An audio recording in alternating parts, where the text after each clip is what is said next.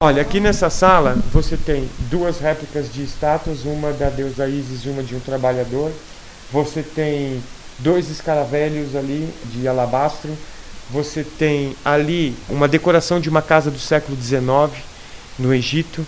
Você tem um vasinho com pezinhos, que é uma réplica de um vaso, vasinho faraônico. Nos cantos você tem duas lâmpadas islâmicas modernas. Você tem uma réplica do rosto da deusa Hathor. Atrás de você tem um pano, que é moderno, do Egito moderno, um espelho, o lustre, ou seja, só a sala tem uma, um narguilé ali, uma xixa, pedras. Esse tecido que você está sentando é egípcio. As é, tatuagens também não. as tatuagens não. A única coisa que eu não tenho de egípcio em mim é tatuagem. Esse aí que você ouviu é o professor José Roberto Pellini, do Departamento de Antropologia e Arqueologia da UFMG. Eu fui à casa dele há alguns dias para falar sobre o Programa Arqueológico Brasileiro no Egito, BAP, na sigla em inglês, que ele coordena e é o primeiro e único no Brasil desse tipo. Mal eu havia entrado no apartamento e já fui dando de cara com todos esses elementos que você ouviu ele descrever. Eu já imaginava, mas muito rápido tive a confirmação de que a ligação do professor José Roberto com o Egito era bastante profunda. Vem desde quando ele era criança. Filho de uma antropóloga, ele cresceu rodeado de livros sobre antropologia, arqueologia e alguns especificamente sobre o Egito. Tanto que, com apenas sete anos, ele já tinha decidido o que faria pelo resto da vida. E assim foi. O Egito guiou todo o percurso acadêmico de José Roberto. Ele cursou História na USP, mas fez iniciação científica pesquisando o Egito. Depois fez mestrado, doutorado e dois pós-doutorados em arqueologia tratando sobre o tema. Em 2006, se tornou diretor de escavação de uma equipe argentina que trabalhava lá havia 10 anos. Seguiu com esse grupo até 2012, quando foi convidado pelo governo egípcio para criar a primeira missão brasileira no país, já que, como ele, outros brasileiros também trabalhavam em missões estrangeiras. O programa teve início em 2016, quando José Roberto ainda lecionava na Universidade Federal de Sergipe. No ano seguinte, ele veio para a UFMG e trouxe o projeto, que agora é sediado aqui. Ele, por sua vez, é o representante da UFMG na direção do programa.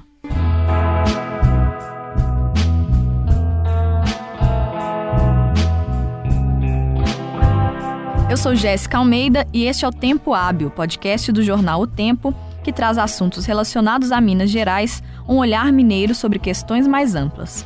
Toda quinta-feira, agora a partir das seis da manhã.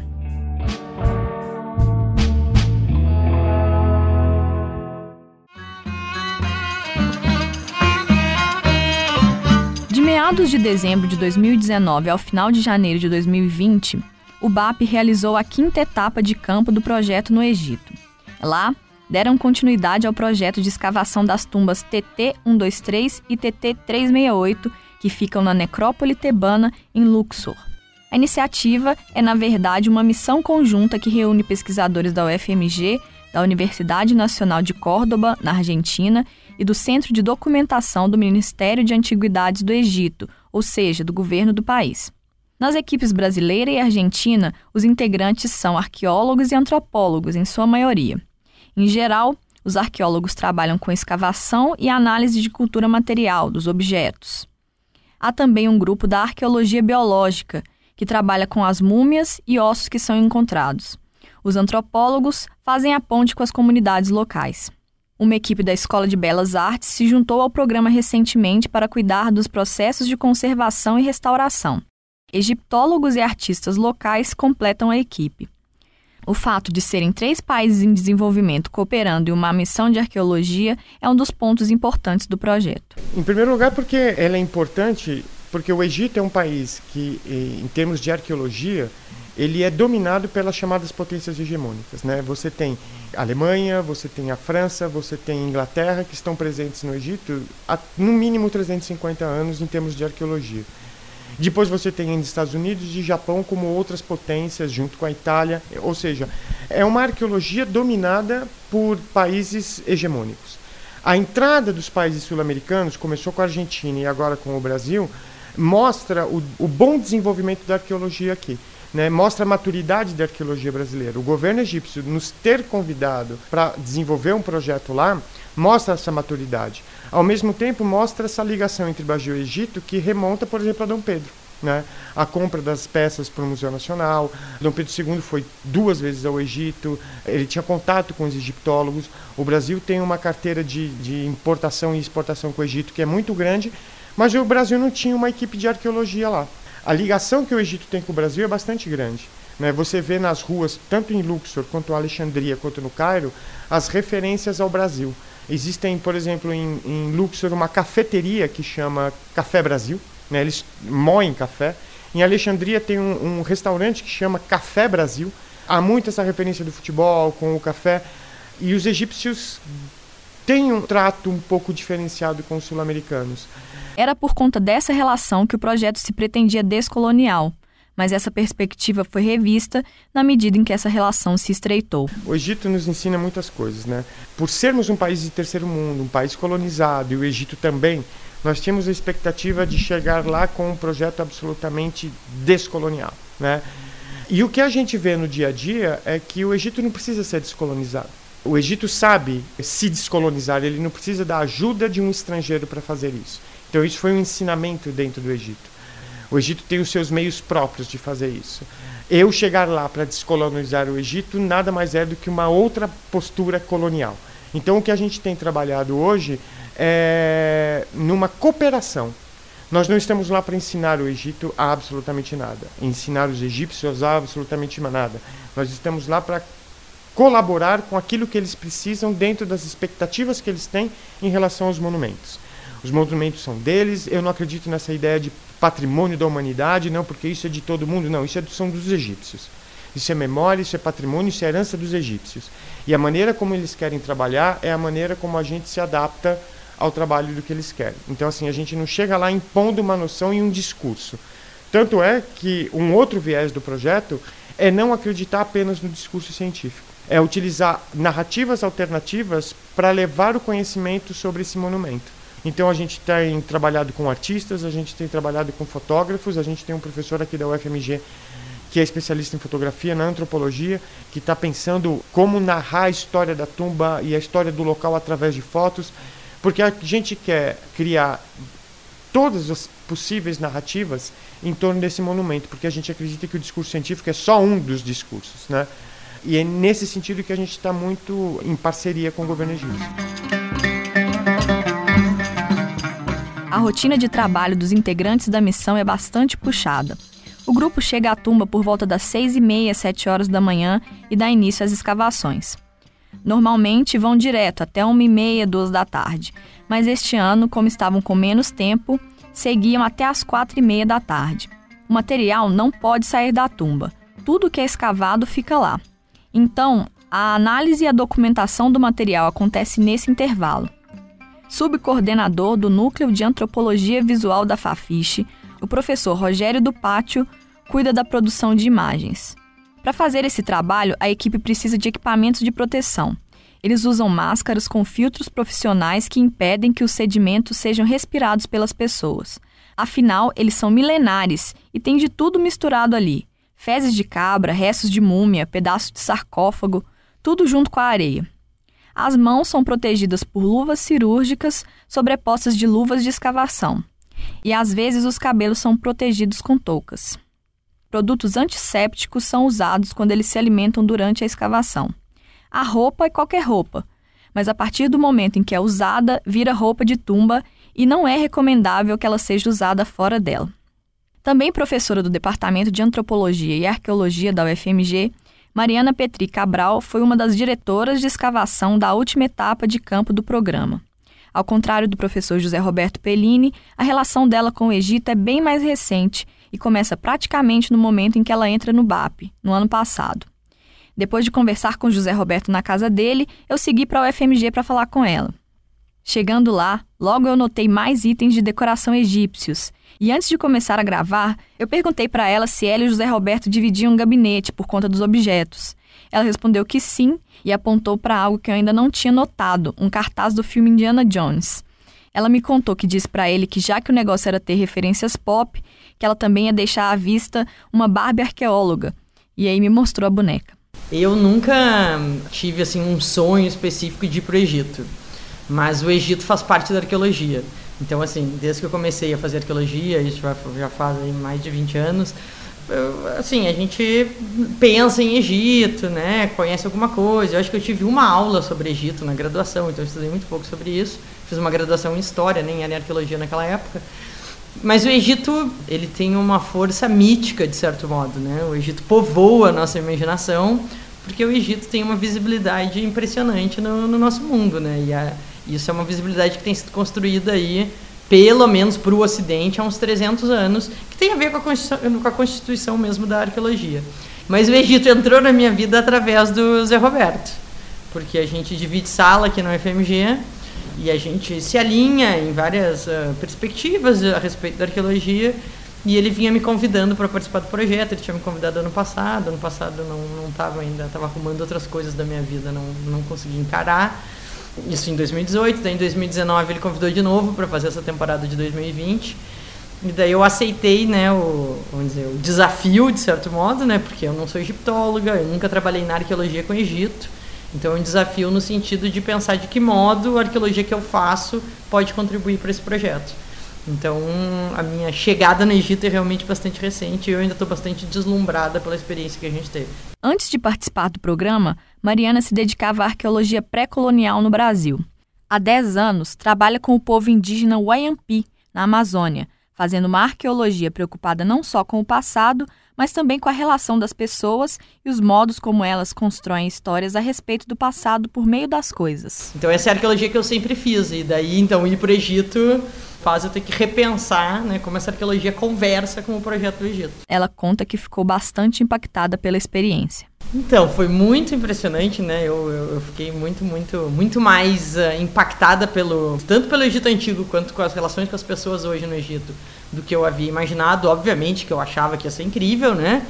A gente tem um imaginário muito muito alimentado, né, pelo mundo pop a respeito do Egito e acho que muito uh, se concretiza indo para lá.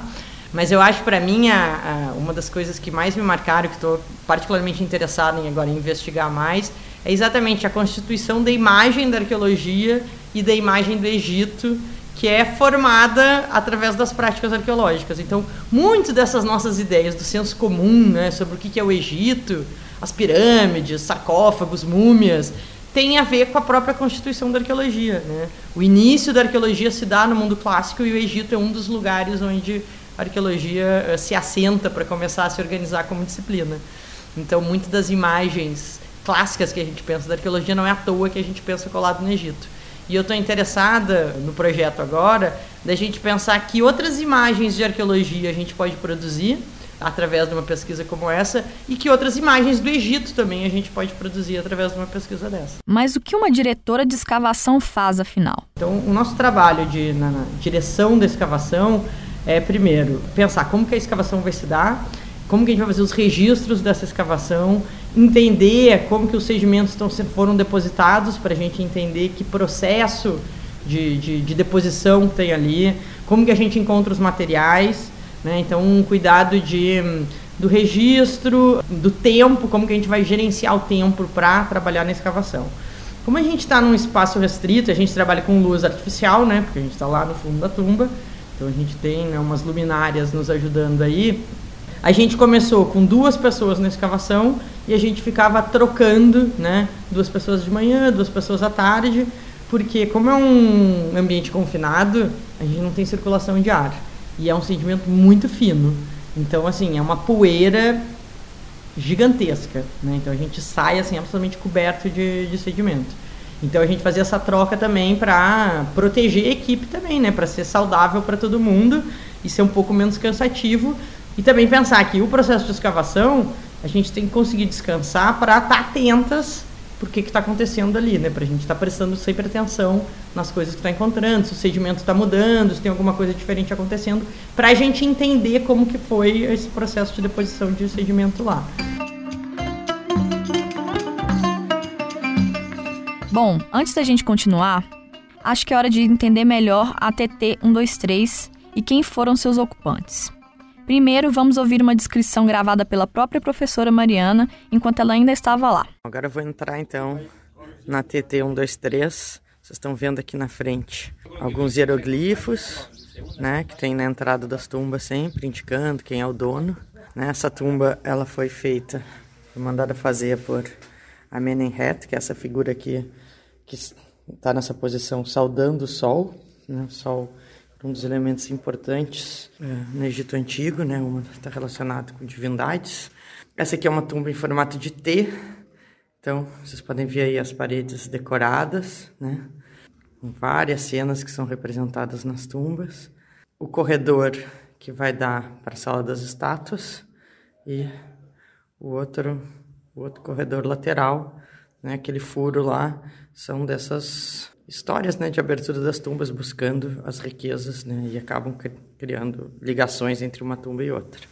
A tumba hoje que está num dia frio está super agradável, né, tem uma, um conforto térmico ótimo. Né. Esse corredor aqui ele tem uma série de figuras em alto relevo, né, vocês podem ver aí animaizinhos.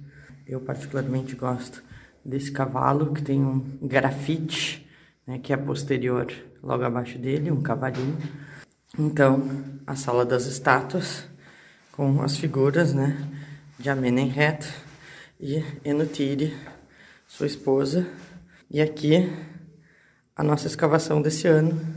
Esse shaft estava todo coberto de terra, a gente ainda não acabou. Apareceu ali um pequeno, uma pequena salinha nessa parede leste Lá para baixo a gente tem também uma sala, o início de uma sala que a gente não consegue ainda ver completamente.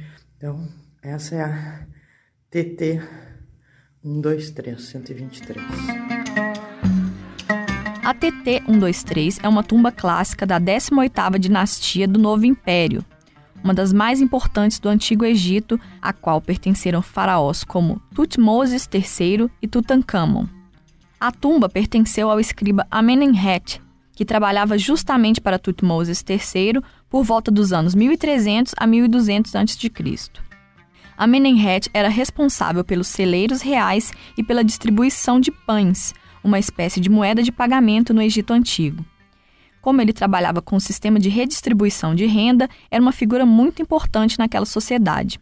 Ele vivia e trabalhava no templo de Karnak, que fica do outro lado do rio Nilo em relação à necrópole escolheu o local em que queria ser enterrado e mandou construir a tumba. Aqui cabe um parêntese só para esclarecer uma coisa. No Novo Império, época em que a TT 123 foi construída, as pessoas já não eram mais enterradas dentro de pirâmides, o que talvez seja uma das imagens mais icônicas quando se pensa em Egito. Isso acontecia no Antigo Império até por volta da 12ª dinastia, e foi nesse período, inclusive, que as pirâmides monumentais do Cairo e de Ginza foram erguidas, ou seja, uma diferença de cerca de dois mil anos. Na época de Amenemhet, as pirâmides às vezes ainda eram erguidas na tumba como símbolo solar, mas eram feitas em proporções muito menores. A tumba é toda decorada com cenas do dia a dia do seu dono. No caso de Amenemhet, é possível vê-lo abatendo animais, passando férias no pântano com os filhos e em outras situações. Há também representações dele fazendo oferenda aos deuses e do momento em que morreu. As paredes sempre contam a história do personagem da tumba. É um elemento de memória, para que as pessoas que a frequentavam, inclusive, pudessem se inspirar nela. O objetivo é que os visitantes, ao final, depois de olhar todas as cenas, ler os textos, conhecessem quem foi aquela pessoa e, no fim, falassem o nome dela. Pronunciar o nome no Egito Antigo era trazer a pessoa de volta, mantê-la viva. O problema é que quem era enterrado dessa forma eram só os membros da elite. Toda a arqueologia egípcia, toda a egiptologia, ela está muito centrada na história da elite e muito pouco na história da população baixa. Então, por exemplo, em termos de estrutura geral, você tem o faraó, abaixo do faraó você tem o primeiro-ministro, e abaixo do primeiro-ministro você tem, normalmente, no período que a gente estuda, o sumo sacerdote de, de Amon, o sacerdote principal do culto de Amon. Abaixo dele você tem toda uma burocracia formada por nobres. E abaixo dos nobres você tem a população baixa, a população trabalhadora, os agricultores, e aí com vários eh, níveis de estratificação. É uma sociedade extremamente estratificada. não só estratificada, como extremamente burocrática. A gente acha que o Brasil é burocrático, e é, na realidade, mas o Egito, tanto moderno quanto no passado, eram extremamente burocráticos. Quem tinha acesso a construir tumbas era exatamente a elite. Então a gente está numa área que é chamada de a necrópole dos nobres. Então todas as tumbas ali são de nobres. Mas a 3 quilômetros da área que a gente está tem o Vale dos Reis, onde estão faraós e faranis enterrados. É essa população que tem direito à tumba. A população baixa são raríssimos os cemitérios da população baixa que a gente encontrou, porque normalmente eles eram enterrados de qualquer maneira no deserto. Existem, acho que se não me engano, um ou dois cemitérios coletivos que foram escavados do período faraônico. Mas pouco se sabe, por exemplo, sobre o ritual funerário dessa população baixa, se eles eram enterrados assim como eram enterrados os nobres, seguindo os mesmos rituais. A gente já sabe que tumbas eles não tinham. As tumbas e os templos dizem respeito à elite.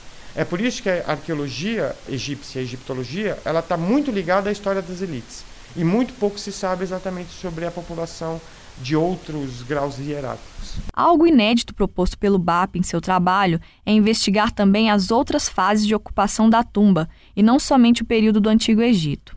Além da ocupação no período faraônico, a TT 123 também tem evidências de ocupação no período romano, por cristãos coptas e, mais recentemente, pelos povos islâmicos. Pensando exatamente nisso, em como o Egito é valorizado pelo seu passado faraônico e o passado moderno é absolutamente silenciado, que um dos objetivos do programa arqueológico brasileiro no Egito é justamente tentar resgatar e estudar também o passado moderno.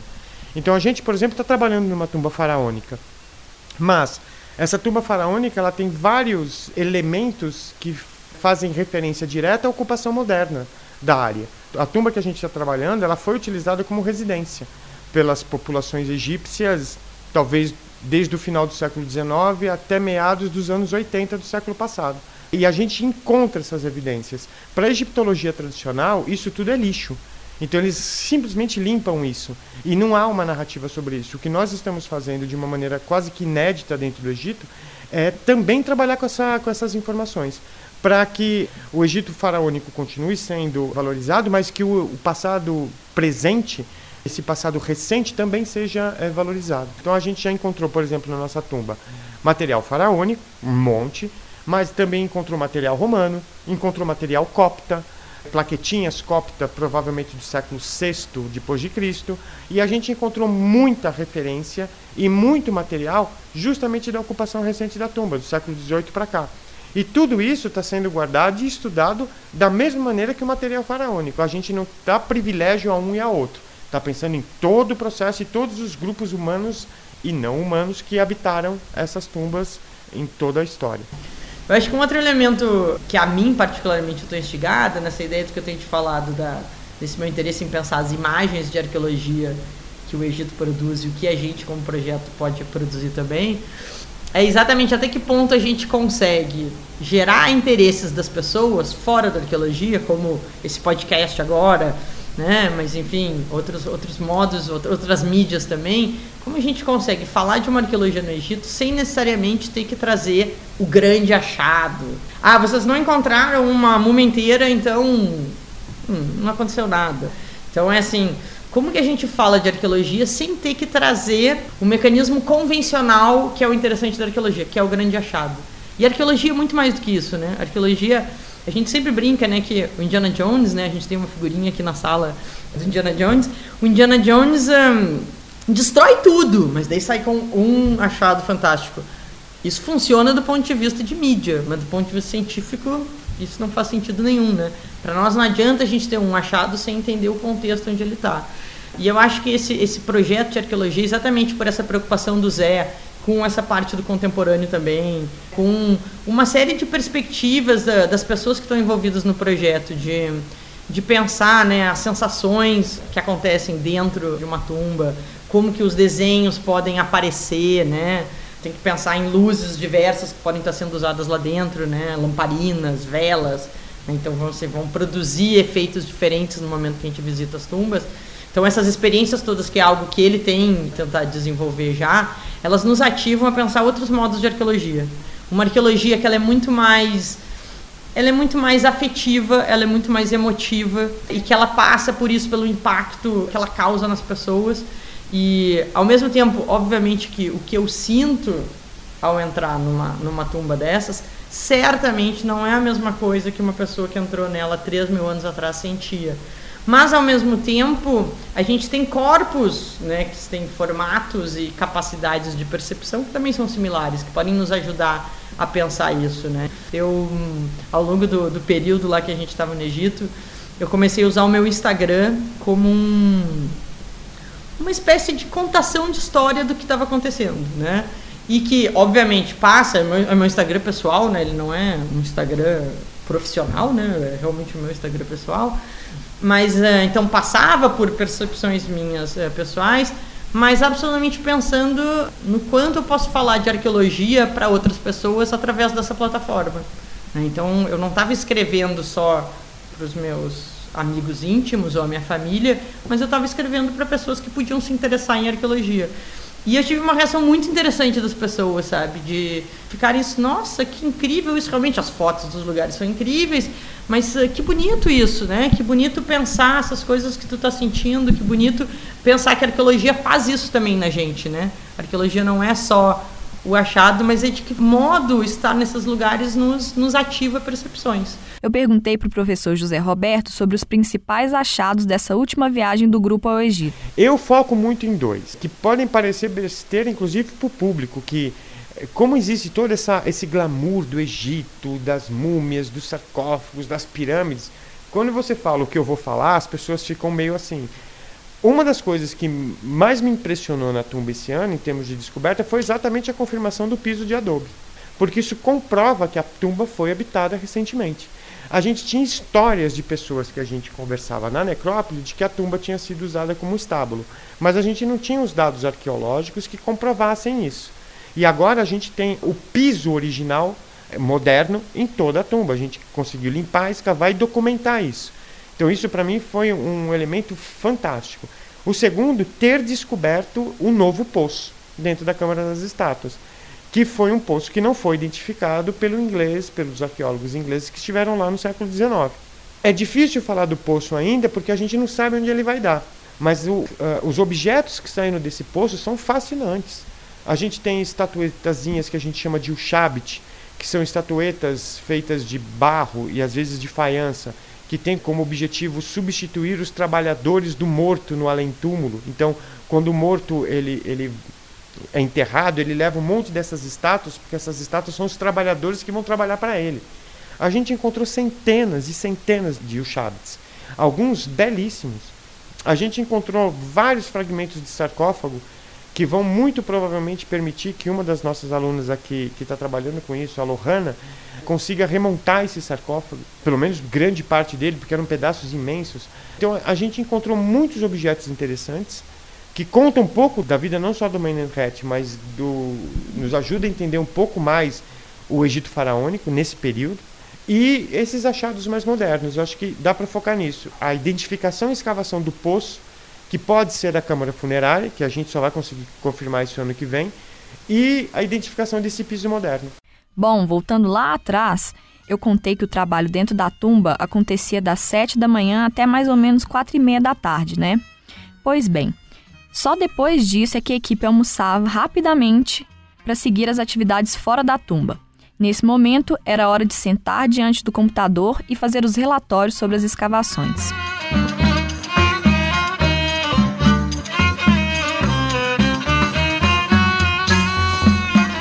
Voltando ao Brasil, Primeiro, a equipe descansa, afinal, um trabalho fisicamente desgastante. Depois disso, vem um longo período de análise do material encontrado, as descrições, imagens, objetos, arquitetura da tumba, o que inclusive é fundamental para o planejamento da etapa seguinte.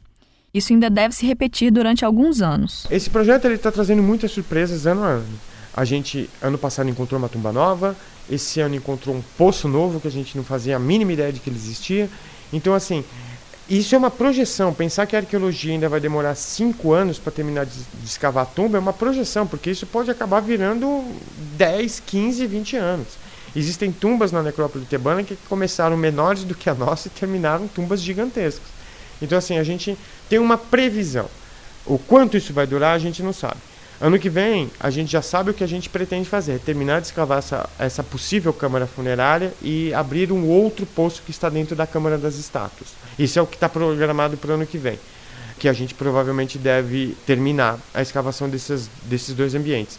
Mas a gente achava esse ano que ia conseguir, quando a gente só limpar a sala das estátuas, a gente começa a limpar, encontra um poço e não deu conta nem de terminar de escavar esse poço, então assim, tudo é uma projeção.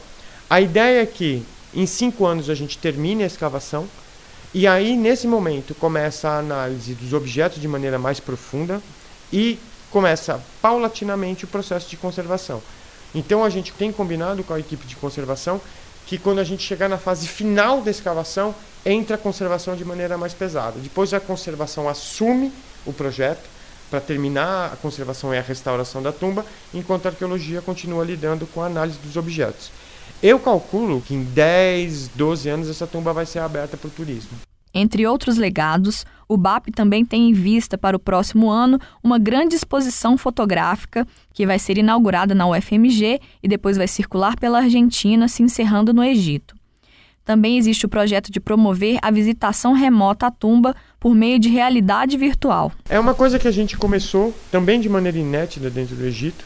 O objetivo era criar políticas de socialização que permitissem ao público em geral e mesmo pesquisadores terem acesso a essa tumba sem ter que necessariamente ir para o Egito. A gente nos dois primeiros anos focou muito nisso, mas aí a gente pensou que a gente estava colocando o carro na frente dos burros, né? Porque a gente precisava primeiro ter toda a parte da arquitetura limpa, né? Ou seja, escavada, para que a gente pudesse reconstruir toda a tumba de maneira ideal. Hoje a gente já tem, por exemplo, quase 80% de todas as paredes reconstruídas virtualmente com grande detalhe. A ideia é que talvez em 2021 ou talvez no início de 2022 a gente possa conseguir, por exemplo, em grandes exposições, projetar a tumba numa sala em tamanho real. O nosso intento inicial era que as pessoas colocassem óculos virtuais e entrassem na tumba. A gente abandonou essa ideia e está fazendo uma outra ideia, que é fazer o levantamento virtual da tumba com altíssima resolução para projetar essa tumba para que as pessoas possam entrar na tumba real. Então a gente já tem um teste para rodar em 2021, para quem sabe já trazer uma exposição para 2022 projetando a tumba em tamanho real. Tudo isso, na verdade, vai depender da saúde financeira do projeto. No momento, isso tem sido a maior dificuldade do grupo. As principais dificuldades estão associadas ao Brasil 2019 e 2020, principalmente com a corte de verbas. A gente, por exemplo, teve aprovado verba junto à FAPEMIG, na ordem de 80 mil, 90 mil reais. E infelizmente com a crise da FAPEMIG a gente não recebeu esse dinheiro. Esse seria um dinheiro, por exemplo, suficiente para manter o projeto andando por cinco anos sem problema nenhum. Hoje, grande parte dos pesquisadores que vão para o projeto tem que bancar a sua própria passagem. Então, a gente teve esse ano cinco professores da UFMG. Três deles tiveram que bancar suas passagens. A gente teve duas alunas de graduação. Elas tiveram que bancar suas passagens. Então, isso é um pouco complicado para a gente manter esse projeto todo ano, é um estresse. Só não é maior porque a reitora Sandra tem nos ajudado de maneira incrível. Ela é uma fã do projeto, digamos assim, estou falando o nome dela. É, é um projeto que ela comprou para ela. Então, é um projeto que ela tem nos ajudado e tem nos financiado é, e tem nos apoiado de maneira incrível. Ao mesmo tempo, a Universidade Nacional de Córdoba, na Argentina, também tem ajudado nas questões financeiras. Então, a UFMG e a Universidade Nacional de Córdoba hoje fazem um aporte financeiro que não é tanta coisa, não é exatamente o que a gente precisa no total, mas é alguma coisa. É o suficiente para manter o projeto rodando hoje. Se não fosse a UFMG, se não fosse a reitora Sandra, muito provavelmente esse projeto estaria parado hoje. Ela comprou essa ideia e está nos auxiliando de várias maneiras, com passagens, com diárias e com verba de manutenção. Então, hoje, o principal problema do projeto é ele ter uma saúde financeira para propiciar, inclusive futuramente, a restauração desse monumento. Se você for ver, em linhas gerais, a parte de arqueologia não é um projeto caro. É um projeto que, por exemplo, custa anos 5 mil dólares. Que projeto desse nível internacional, que tem esse tipo de repercussão, custa 5 mil dólares? Né? Então, assim, não é um projeto de grande custo. O nosso custo principal hoje é levar pesquisadores para lá. Então, esse ano, por exemplo, a diretora de escavação não pôde ir. Por quê? Porque não tinha verba para que ela fosse. Então, a nossa equipe às vezes sofre muitas mudanças exatamente por conta disso. A gente acaba não tendo, nos últimos anos, conseguido manter uma equipe fixa de pesquisadores, porque a gente não tem as condições hoje de mandar as pessoas para lá. Então, vivenciar esse Brasil do contingenciamento das verbas na educação, dos projetos de pesquisa, tem nos afetado de maneira direta, não só pela FAPEMIG, mas, por exemplo, a gente teve a aprovação do projeto universal do CNPq, mas foi considerado projeto não prioritário. Então, também houve corte de verbas. Hoje a gente era para estar tá muito tranquilo em relação a, a, a verbas. A projeção é que as agências de fomento aqui no Brasil olhem para o projeto e porque mandar os editais, mandar os projetos a gente tem feito. Que elas olhem para esses projetos, porque são projetos que ajudam na internacionalização. No caso especificamente da arqueologia, estarmos no Egito hoje com uma equipe da UFMG, com a equipe de arqueólogos e antropólogos brasileiros, mostra e fortalece a arqueologia que é feita aqui. Então, assim, isso pode acabar. Isso pode acabar ano que vem se a gente não tiver verba. Então, todo ano a gente vive na expectativa, quando começa a chegar perto, a gente está montando a etapa do ano que vem para fevereiro, entre fevereiro e março, justamente condicionado ao preço de passagens aéreas. É o momento que está caindo o preço das passagens. Mas a gente só vai saber com, com certeza se a gente vai ter condições de ir no final de dezembro, que é quando a gente vai ter noção de quanto a gente vai ter arrecadado de verba para ir para o Egito. Então, o que a gente espera é que as instituições de fomento, tanto do Brasil quanto da Argentina, olhem com mais carinho para projetos desse porte, não só o nosso, mas outros projetos que estão ameaçados, como é o caso, por exemplo, do projeto Antártico Brasileiro é, de Arqueologia, que olhem para esses projetos e vejam a relação, inclusive, custo-benefício. Qual é o custo e o benefício de termos hoje arqueólogos brasileiros trabalhando no Egito? Em termos de, de impacto que isso traz para a formação dos nossos alunos, para a formação dos nossos pesquisadores. Ainda mais agora que a gente perdeu a coleção do Museu Nacional, né, por conta do incêndio. Hoje nós somos o único projeto brasileiro presente no Egito e dando oportunidade para alunos se desenvolverem e aprenderem e estudarem, se formarem dentro da arqueologia egípcia e da egiptologia. Então, qual é o custo-benefício de um projeto desse? É isso que a gente espera que mude um pouco e que as instituições passem a, a financiar os projetos. A gente tem, inclusive, buscado inclusive dinheiro na iniciativa privada. Empresas como, por exemplo, a Seara, que está presente no, no Egito, né? talvez quase todo frango consumido no Egito hoje você vê lá Seara. A gente tem ido atrás, mas a gente tem encontrado uma certa dificuldade mesmo contando também com o apoio da Embaixada Brasileira. Independente disso, o legado do projeto é algo incontestável. É, eu acho que essa experiência no Egito é extremamente importante para a gente pensar sobre os processos de de patrimonialização mesmo. Eu acho que o exemplo do Egito é um exemplo extremamente potente de o que é, de um lado, a gente tem uma vamos dizer, proteção do patrimônio arqueológico muito organizada, né, um preparo de, de, de, de divulgação e de recepção de turismo uh, muito importante, mas ao mesmo tempo a gente tem, em função até do modo como isso tudo foi feito ao longo dos séculos, a gente tem um processo de, de colonização desses espaços muito forte também, né? Então a gente tem assim uma lógica bastante similar a sítios que podem ser visitados em todos os lugares do mundo. E eu acho que um aprendizado que a gente pode ter é fugir dessa lógica, né? criar outras lógicas de visitação de sítios, criar outras lógicas de proteção de patrimônio. O caso dessas populações que foram retiradas, né? essas casas que estavam sobre a necrópole tebana, foram retiradas evidenciam isso. Né? A gente retira as pessoas para proteger o que o suposto ser neutro decide que é a parte importante do patrimônio, que são as tumbas do Egito Antigo. Então essas casas que estavam lá hoje, elas deixam de ser importantes. E elas têm uma série de características interessantes uh, do ponto de vista patrimonial também. São casas construídas em adobe, de modos tradicionais, né? Um, seguindo o que a gente chama de uma arquitetura vernácula. Então, assim, elas também poderiam ser patrimonializáveis. Né? Então, que escolhas são essas na seleção do patrimônio que a gente quer expor para as pessoas que a gente quer proteger? Quem é que está fazendo essas escolhas? Como, né? Quem que está guiando elas? Quem que está sendo impactado e quem que está recebendo algum retorno disso? Minas Gerais é um, é um, eu acho que é o estado do Brasil que tem mais patrimônios mundiais uh, reconhecidos. E se de um lado isso é algo extremamente positivo, a gente tem que se questionar o que, que foi escolhido como patrimônio mundial em Minas. Né? Por que, que a gente tem como patrimônio mundial cidades históricas, mas a gente não tem aldeias indígenas? Então essas, uh, uh, esse tipo de avaliação, eu acho que o caso do Egito, ele exatamente porque ele é muito radical e ele é muito antigo, ele serve como uh, uma espécie de comparação para a gente pensar outros modos uh, de, de, de, patrimonializar, de pensar outros modos de fazer as pessoas terem acesso uh, uh, ao arqueológico que não seja seguindo uma mesma lógica, que não é uma lógica egípcia, não é uma lógica nossa, é uma lógica que é uma lógica europeia, basicamente, né? e que é uma lógica que a gente assume que ela é universal, mas ela não é. Ela foi construída dentro de um de um, de um momento muito específico e com interesses bastante específicos. Então, eu acho que esse projeto ele tem um potencial muito interessante uh, para nós em Minas Gerais, para a gente pensar como lidar com patrimônio, como, o que, que a gente vai escolher patrimonializar e o que, que a gente vai escolher proteger, porque o que a gente está escolhendo hoje para proteger vai nos ajudar a contar histórias para frente. Então a gente está construindo o futuro também quando a gente escolhe um patrimônio, né?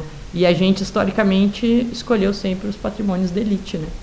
A gente tem muito poucos patrimônios, é um processo muito recente no Brasil da gente reconhecer outras formas de expressão como patrimônios culturais do povo brasileiro. E a gente tem uma enorme riqueza, né?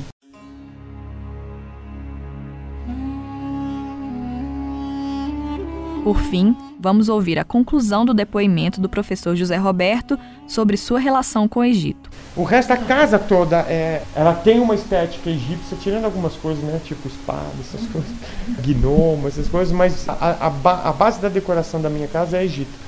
E não só isso, a base da nossa alimentação aqui em casa, minha e da minha esposa, é um pouco da comida egípcia, porque todo ano eu trago do Egito o cominho, o coentro, sete pimentas, os temperos básicos, carcadê, Exatamente porque o cheiro disso, o sabor disso faz pra gente, porque todo, ela é a diretora de escavação, a Caroline Murta, ela está comigo no Egito desde 2011 e é, é, é fundadora desse projeto agora. E, e a, esse, esse paladar, esse olfato egípcio, para a gente traz o Egito todo dia de volta para a gente. É, é um gatilho de memória. Então, comer com o sabor dos temperos egípcios, olhar esse monte de objetos aqui que estão na, na casa, que fazem referência às escavações, a, a momentos nossos no Egito, faz com que o Egito fique aqui na nossa casa quase que 24 horas por dia.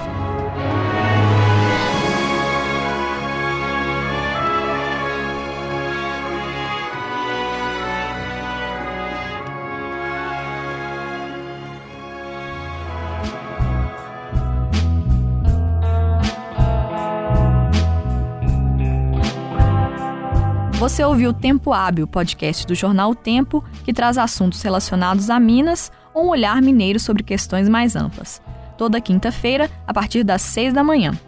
Lembrando que entre os dias 16 de setembro e 23 de novembro de 2020, o CCBB de Belo Horizonte recebe a exposição Egito Antigo, do cotidiano à eternidade. A mostra reúne 140 peças, entre esculturas, pinturas, objetos, sarcófagos e múmias, vindas do Museu Egípcio de Turim, que possui o segundo maior acervo egípcio do mundo. A captação do áudio foi feita pelo Júnior Nikini, a música tema é do Fábio Correia. O roteiro, a edição e a mixagem foram feitos por mim, Jéssica Almeida. O Tempo Hábil volta na semana que vem. Até lá!